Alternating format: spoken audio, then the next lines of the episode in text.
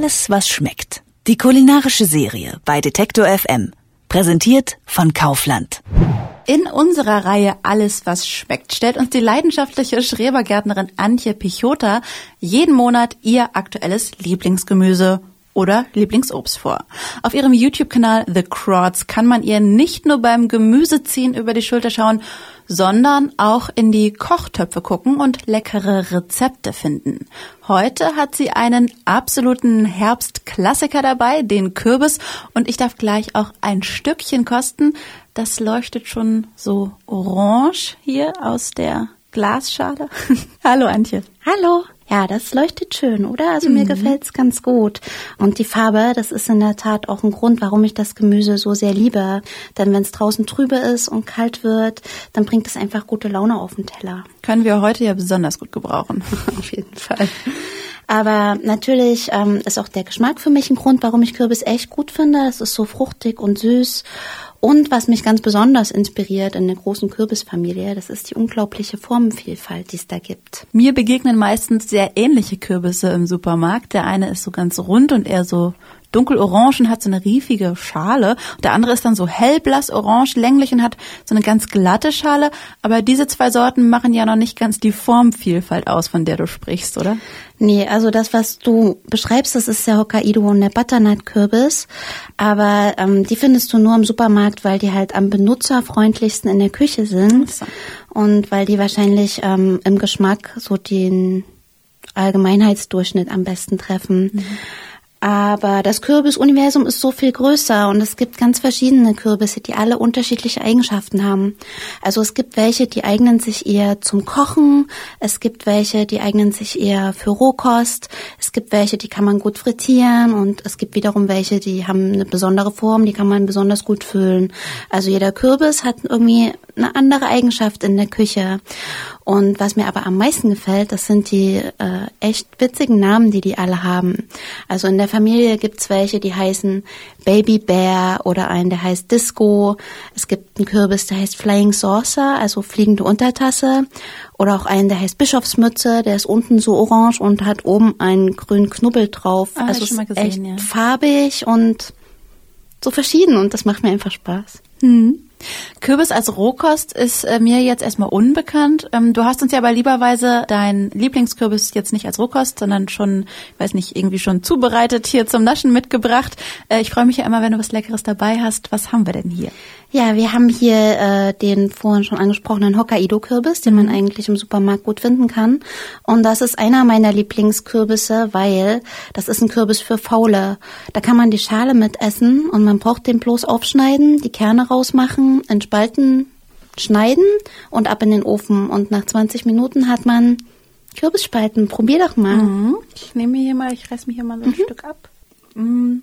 Mhm. Hm, ich mag ja Kürbis auch sehr gerne. Mhm. Ähm, da hast du jetzt nichts dran gemacht, also kein Gewürz, einfach nur der Kürbis Der ist jetzt für dein Geschmackserlebnis mhm. absolut pur belassen. Das reicht ja im Grunde auch schon, ne? Ja, und also ich meine, es gibt nichts Einfacheres, ne? Es geht mhm. total schnell. Und der andere Lieblingskürbis, der ich habe, ist auch so ein Kürbis für Faule. Das ist der Spaghetti-Kürbis. Schon mal gesehen? Mm, nee, gar nicht.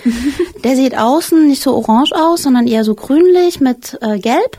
Und äh, ähnliches Zubereitungsprinzip, einfach halbieren, Kerne raus, ab in den Ofen und dann passiert die Magic, nämlich das Fruchtfleisch hat so längliche Fasern und während des Garens zerfallen die. Und wenn du das dann mit der Gabel so raus äh, oder rausgabelst, dann hast du auf deiner Gabel ein Fruchtfleisch mit der Textur wie Pasta oder wie mhm. kurze Nudeln. Und daher auch der Name Spaghetti-Kürbis. Okay. Kann ich empfehlen. Wie schmeckt der?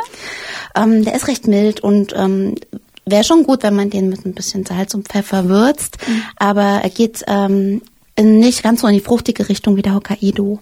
Den Kürbis, den du mitgebracht hast, den hast du jetzt aber nicht bei dir im Garten geerntet? Nein, ich habe von meiner Kürbisernte genau einen übrig und den werde ich äh, zum Erntedankfest im Garten verspeisen. Den hier habe ich jetzt gekauft. Aber prinzipiell habe ich äh, in den letzten Jahren viele Kürbisse angebaut bei mir im Garten und auch immer mit sehr gutem Erfolg. Also das ist ein Anfängergemüse. Ich habe allerdings ein Anbauprinzip, was ich seit ein paar Jahren praktiziere, was besonders toll funktioniert, nämlich die Indianerspirale. Ah, davon habe ich schon gehört. Ja, was ist die Indianerspirale?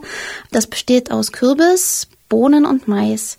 Der Kürbis wächst am Boden und macht dem Mais kühle Füße, so dass er gut in die Höhe wachsen kann. Und außenran äh, pflanzt man Bohnen, die am Mais hochranken.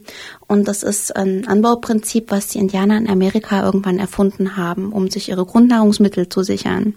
Klug. Absolut bewährt. Und da haben wir es auch schon. Kürbis kommt nämlich eigentlich aus Amerika. Du hast gerade gesagt, der kommt eigentlich aus Amerika. Ich habe mal gedacht, wir essen hier schon seit eh und je Kürbisse, aber das ist dann nicht so. Seit wann ist dann der Kürbis hier in, in unserer Region, in Deutschland oder in Europa verbreitet? Gehen wir mal zurück nach Amerika. Also die Indianer haben den Kürbis als allererste kultiviert. Der ist dort auf den Kontinenten auch heimisch gewesen. Und dann kam der mit den Spaniern und Portugiesen so im 15., 16. Jahrhundert in die alte Welt. Und mal am Beispiel des Hokkaido, da habe ich ja gedacht, den gibt's schon seit Generationen bei uns im Supermarkt. Aber das stimmt gar nicht. Den gibt's erst seit 1990 ungefähr. Und die Geschichte geht so, die Portugiesen brachten den Kürbis aus Amerika auf die japanischen Inseln irgendwann. Und weil die Japaner ja berühmt sind für Miniaturausgaben von Dingen wie Bonsai-Bäumen und so, haben die versucht, ähm, diese großen Früchte kleiner zu züchten. Und 1930 ist das einem Züchter gelungen und der hatte halt diesen besonders tollen kleinen ähm, Kürbis, dessen Schale man mitessen kann. Und dann wurde der nach ähm, der japanischen nördlichen Insel Hokkaido, ich kann kein Japanisch, aber danach wurde der halt Klang benannt. schon ziemlich gut. Mhm. Und ja, dann hat es aber nochmal 60 Jahre gedauert, bevor der halt bei uns als Trendgemüse irgendwie Karriere gemacht hat. Auch wenn er erst seit eigentlich relativ kurzem bei uns gegessen wird, ist er doch schon zu einer Art Klassiker geworden. Wobei dieses ganze Pumpkin Pie Gewürz in Kaffee äh, in den einschlägigen, äh, ich sag mal Franchise Cafés finde ich persönlich etwas seltsam. Grundsätzlich Geschmackssirups im Kaffee aber das ist vielleicht auch schon wieder ein ganz anderes Thema. Aber äh, Kürbis in der Suppe finde ich ja richtig gut. Und äh, falls Sie da draußen beim Hören jetzt denken, ja, heute mache ich Kürbissuppe, aber wo finde ich ein gutes Rezept? Dann kann ich Ihnen die Frage ganz einfach beantworten, nämlich hier bei uns. Antje teilt ihr Kürbissuppenrezept mit uns. Ähm, vielleicht kannst du uns ja mal sagen, was ist denn jetzt das äh, Besondere an der Kürbissuppe, wie du sie kochst? Das Besondere an meiner Kürbissuppe ist, dass sie so einfach ist. Also es geht schnell und es ist unkompliziert und ich kann sie eben nur empfehlen im Herbst mit einer Kuscheldecke, wenn es draußen kalt ist. Ach, ich glaube, das werde ich heute Abend ausprobieren. Antje Pichota im Detektor FM Studio hat mit mir über ihren Lieblingskürbis gesprochen, mit mir Kürbis mitgebracht und verrät sogar noch ihr persönliches Kürbissuppenrezept, das Sie sich nochmal genau ansehen können unter detektor.fm. Da hat Antje das Rezept zum Abschreiben parat gestellt. Schön, dass du da warst. Danke. Danke auch. Alles, was schmeckt. Mehr leckere Ideen und tolle Rezepte gibt's auf kaufland.de.